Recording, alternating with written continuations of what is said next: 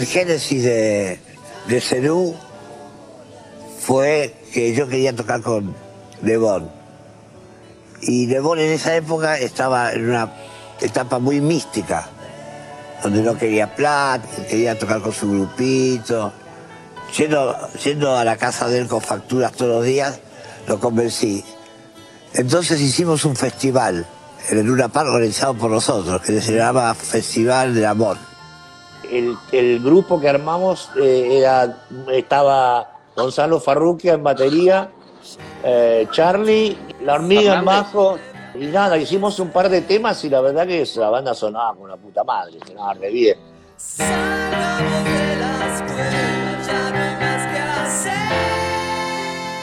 Vino a casa y yo le, el primer día, pobre, no, lo, no es que no lo traté bien, vino con su novia brasilera, vino a casa, todo, y de repente me vino con toda este, esta cosa de, vamos a Bucios, tenemos una casa de 40 millones de dólares, tenemos, viste, esto, tenemos los instrumentos.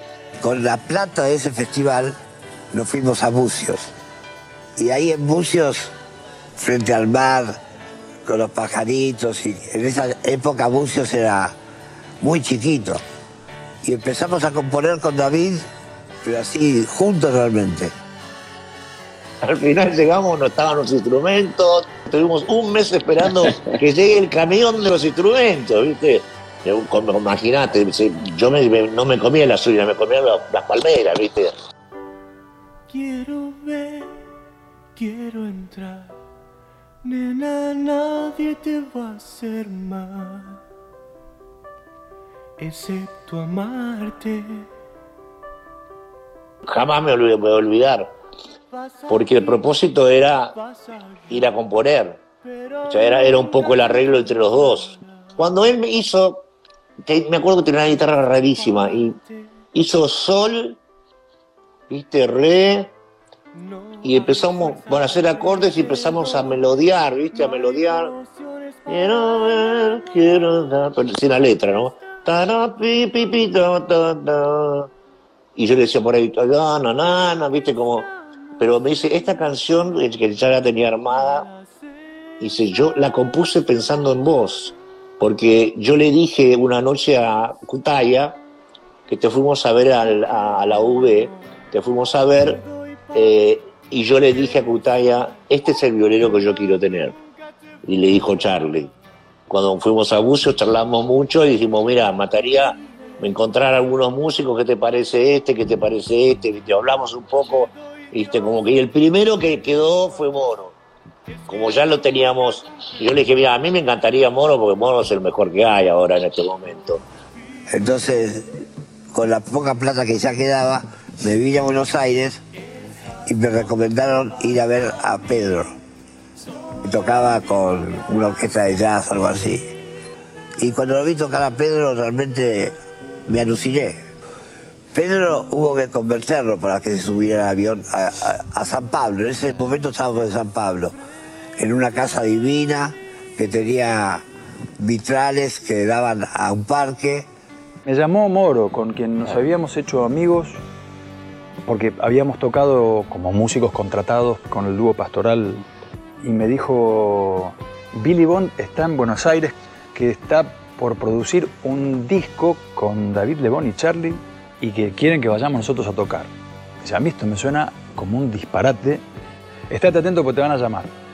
Y sí, parece que no era un disparate, pero me acuerdo que con Moro nos fuimos una tarde de, de junio de 1978. Nos íbamos en una camioneta con la batería de él y con equipos y qué sé yo. Nos íbamos a Ezeiza y los dos nos mirábamos con alto grado de sospecha. ¿no? Y nos encontramos con que, con que hicimos clic inmediatamente. Y, y bueno, llegó Pedro, pusimos la batería, armamos el equipo de bajo y empezamos a tocar. ¿Cuánto tiempo más llevará? Y cuando viene la parte que él empezó el bajo a hacer pum, pum, pum, pum. Me acuerdo de la cara de David. Pues subimos los instrumentos, nos pusimos a tocar, estuvimos tocando media hora sin parar. Y cuando terminamos nos miramos así, nos sonreímos y dijimos, somos un grupo. Cayó una noche un taxi y cayó Pedro Aznar, que era un nenito, era un, era, pero no, no era nenito, ya era grande de edad, pero lo que quiero decir, no era, nosotros éramos medios como, como dice, es medio anticristo, ¿viste? Y bueno, y con el tiempo, ¿viste? Se acopló. Blusas, camisas, zapatos de Gardel. Y después vinimos acá y nos fue muy mal. Sí, nos pegaron duro. Pensaron que iba a ser una cotización de su generis y no lo era. Tocamos un tema disco en joda y tampoco lo agarraron. En un momento del concierto los miramos los cuatro y hicimos la debacle. Nos llovieron pilas en un show que fue para la Fundación de Genética Humana y tocamos ahí como un, un primer approach. Yo creo que la gente dijo, estos tarados vienen de estar en una playa desconectados de la realidad argentina y estos vienen a cantar en un idioma inventado, hablando de un lugar utópico que no sé qué, estos son giles o, estén viven en una nube. Algo de eso fue la sensación y, la crítica también. ¿Les parece que es momento de, esto? Y claro que era momento de eso, era una apuesta por la belleza. Lo que pasa es que Serún Girán, el primer disco, no tiene política. Mientras yo estaba allá en Bus, acá seguía el despelote y todo. Pero después, me acuerdo, que empezamos a perder el show nosotros. Y alquilamos el auditorio Kraft. Yo creo que no nos vino mal, porque ese, ese darnos contra la pared cuando vinimos acá, yo creo que nos hizo dar cuenta de que había que corregir rumbo. Es decir, sí, ok, la apuesta por la belleza, pero a la vez hay que decir lo que pasa, vamos a decir. Bellamente, pero crudamente a la vez. Todos nos aparecimos con canciones que tenían que ver con eso. Y ahí ya no hubo discusión. Y cuando sacamos la grasa de las capitales, menos. En esa época el público de rock estaba como muy duro con ciertas cosas, ¿viste? O de Papo, o de Charlie. Todavía tengo un poco de eso que me quedó, ¿viste?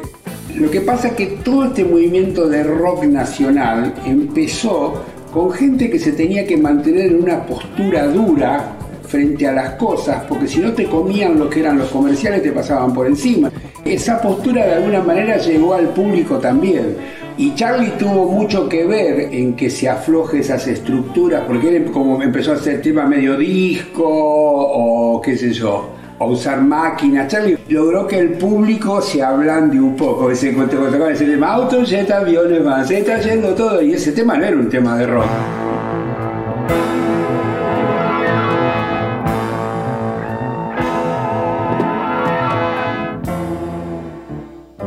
Yo sabía que Charlie estaba juzgado, mal de guita. Me voy al departamento de Charlie, en, la en San Telmo, le toco la puerta, aparece el flaco. "Oh, ¿Qué haces, bondo? ¿Qué haces, bondo? Aquí está. Charlie decía una cosa, vení, entra, entra, boludo, vení. Mira, el viejo Celasco me da mosca para que hagamos un disco. Hagamos dos discos y bueno, hagamos el cálculo, ¿cuánto vamos a gastar en hacer uno play? Lo grabamos en Brasil y si querés lo mezclamos en Los Ángeles. Porque nadie hacía eso, era, era, era una gran novedad. Al otro día llego a lo de Celasco, le digo, Celasco, quiero grabar esto, esto, esto y esto. Dice, cerrado, mañana firmamos contrato. Y con esa plata hicimos Cerú Girán. Yo me los llevo a Cerú Girán a todos, me los llevo ya de aquí a Brasil. Grabo en San Pablo, en el Estudio El Dorado, y me voy a Los Ángeles a mezclar el disco de Girán y ponerle los violines en Hollywood.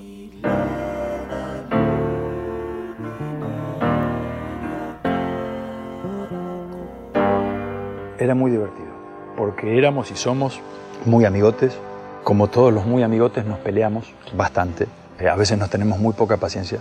Nos dejamos de ver durante tiempos. Pero somos como esos hermanos que se quieren tanto que no hace mucha falta de andar diciéndoselo. Y esos primeros años fueron los de conocernos las mañas, conocernos las virtudes y los defectos y a la vez medirnos y chusearnos un poco a ver hasta dónde llegaba cada uno y hasta dónde cada uno podía dar. Y yo creo que había una muy feliz competencia entre nosotros. Era muy fecundo eso. Cerú Girán era un grupo que era, era una felicidad estar ahí, porque ellos ya sabían cómo sonaban, entonces eso no influía en su estado de ánimo.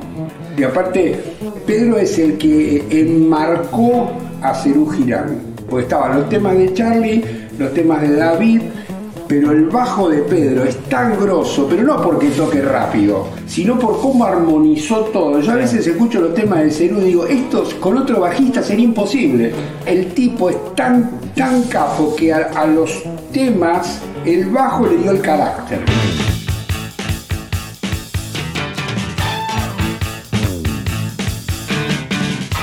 La grasa de las capitales es un gran disco y es un disco que tiene composiciones de los tres que son. Dan el clavo. Era una, era una toma de posición muy clara, muy clara. Es un, es un disco muy logrado, muy logrado.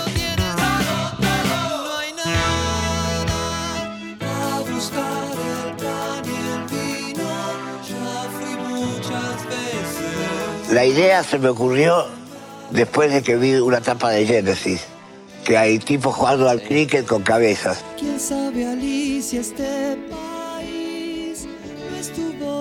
hecho porque sí? Te vas a ir, vas a salir, pero te quedas donde más vas a ir. Y también, bueno, el cuento de Alicia en el País de las Maravillas. Me puse metafórico, pero bastante directo, que habla de las tortugas, de las morsas, que era Ocaría, los brujos, que era López Rega.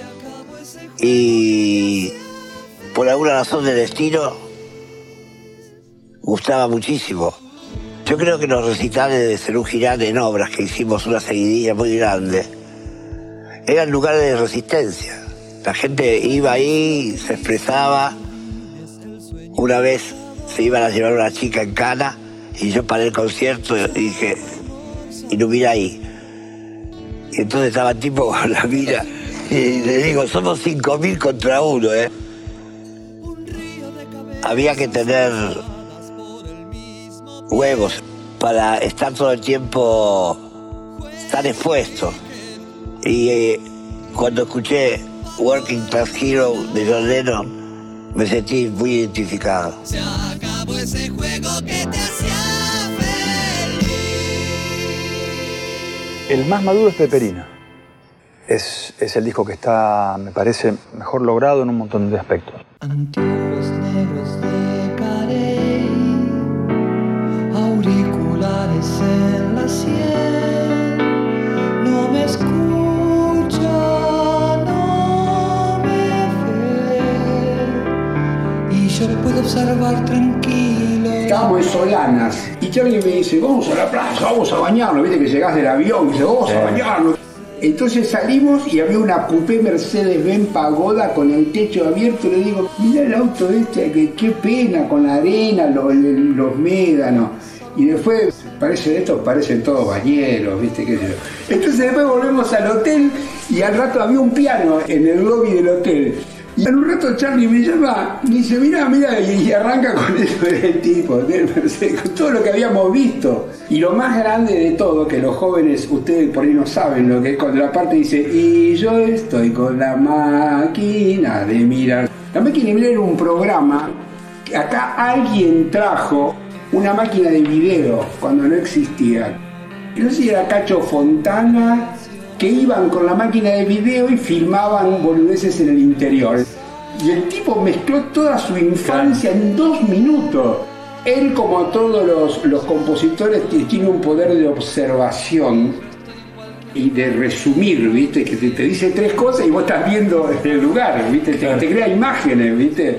Tu amor te espera, no esperes más, porque perdiste tanto tiempo, indecisa al hablar, como.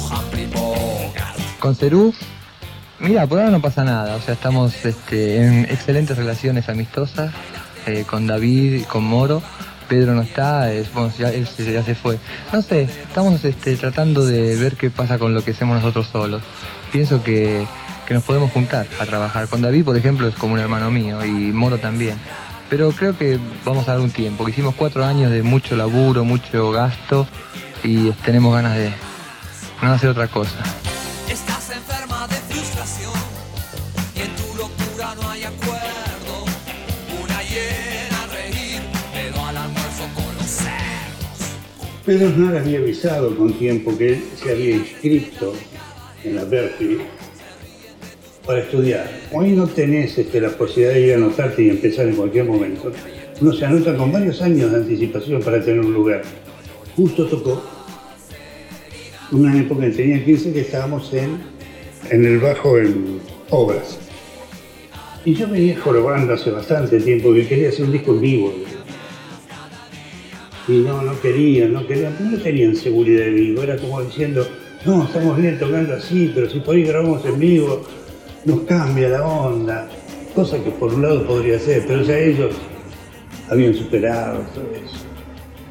Bueno, entonces le dice, eh, Pedro se va. Habíamos analizado suplantar a Pedro. Te digo, habíamos, porque estábamos todo un grupo, estaba Morán, estaba yo, estaban los, ellos, en reemplazarlo. Y se había pensado llamarlo a Beto. Esos mismos días aparece un empresario que los editaba a ellos, pero primo, que había estado en el Midem, en Inglaterra, y que había vendido tres producciones de ese. O sea que había que hacerlas en español y en inglés. Y empezamos a hacerlo. Se suspendió todo por... Alguien en el grupo dijo, no, no, no, no sigamos más juntos, nos abrimos, quiero ser solista. Y otro dijo, quiero ser solista, quiero ser solista. Como diría con perfección, un catedrático se pudrió todo. Yo creo que el, más grande conjunto que hubo acá fue Cerú. Yo terminé amigos casi con todos los músicos que toqué. Generalmente mis grupos son como un ropaje de mí mismo. Yo no encuentro mucha diferencia entre Sui Generis y Cerú Girán o algo de mi etapa solista. Es la forma que está arreglado y los músicos que intervienen.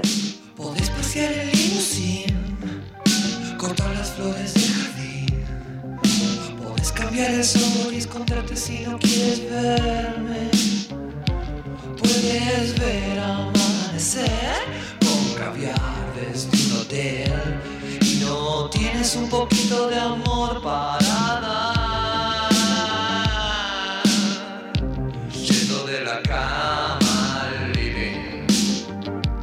Yendo a la cámara del living, Willy no está porque no quiso tocar ese tema, no lo quería. Pa, pum, pa, no lo quería hacer. Le puse la batería Charlie sobre dos sillas, le pegó con el tambor y un micrófono alto y después procesado. Y el bombo era como un trozo de manguera, rotura. Esa historia de, ese, de esa producción se grabó dos veces. La primera no nos gustó ni a él ni a mí. La hagas Cerú está siguiendo Cerú. Vos sos Charlie.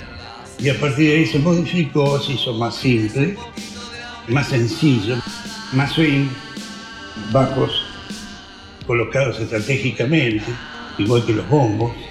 Y salió la segunda versión. Se borró totalmente la primera. Hasta el máster final se borró.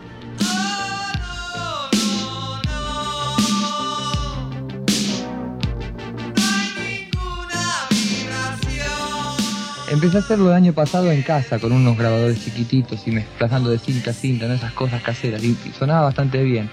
Pero realmente en un estudio bueno es increíble lo que, se puede hacer. Lo que pasa es que suena el tema como yo me lo imagino todo, ¿entendés? Y como tengo la facilidad de tocar todos los instrumentos, queda como yo me lo imaginaba. Al principio, no sé, estaba con dudas. Después de que lo hice, estoy sorprendido de lo que se puede hacer. Menos la batería, que en el on play cantado la toca Willy Turri. O sea, el bajo, la viola, todas las voces, todos los pianos, todos los sintetizadores, todos. Eh, Realmente las cosas que me imagino son bien comunes. Lo que pasa es que cómo combinarlas, ahí está la gracia. Hace tres meses que estoy en un estudio de grabación. Para el tambor de Yendo a la cama living hay un efecto con puerta. Después salió el nombre con puerta, porque en ese momento no había. Yo tenía una cinta de siete y medio ruido rosa. Big noise, o sea que es un ruido donde están todos los sonidos del espectro de audio juntos. Yo seleccionaba una parte dentro de la tonalidad del tema que fuera la continuidad del golpe del tambor. ¡Pah! Y así de formaciones con ecualización, compresores con el bombo y demás. Y los otros temas lo mismo, se agregaban efectos, cintas fuera de fase, buscando cierto tipo de cantidad de pasos para que hicieran esos efectos.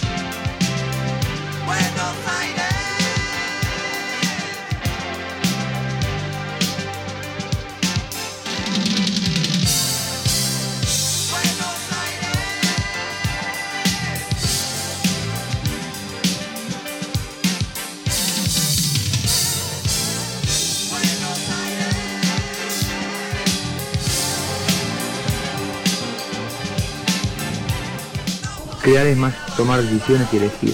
Y cuando elegís a veces tenés que necesitar un apoyo financiero para elegir hacer una ciudad y destruirla. Porque lo que yo quería mostrar era eso, era que si bombardeaban Buenos Aires iba a ser pesado. Entonces la mejor forma que tuve fue armar una ciudad de, de cartón y destruirla. Y la gente por un momento sintió miedo.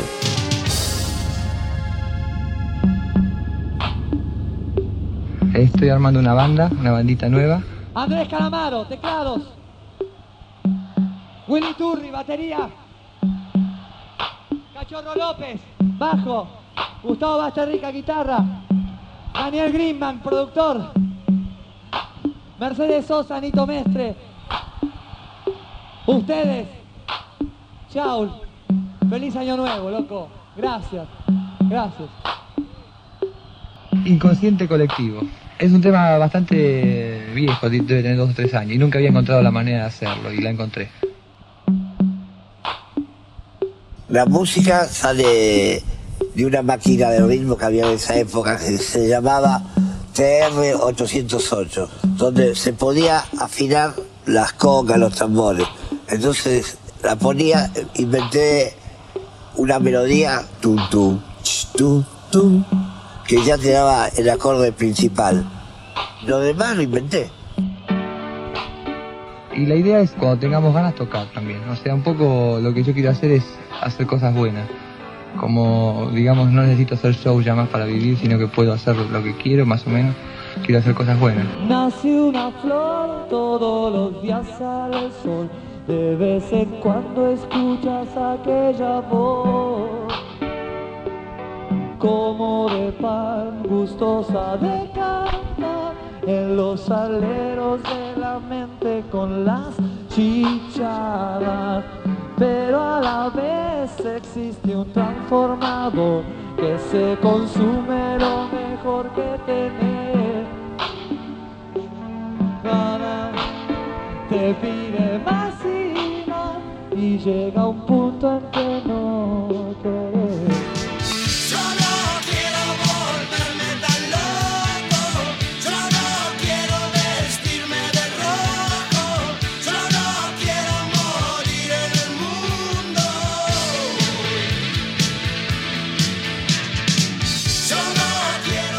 Día nos encontramos con León, teníamos un- una conferencia así en un diario y este, después fuimos al estudio y bueno, y nos copamos y hicimos este tema. Se llama Pena mi corazón, no me lo rebotaron ya de ahí, se llama Yo no quiero volverme tan loco, en realidad. Yo no quiero esta pena en mi corazón.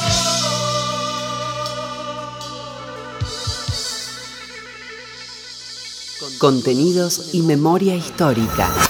Radio Nacional.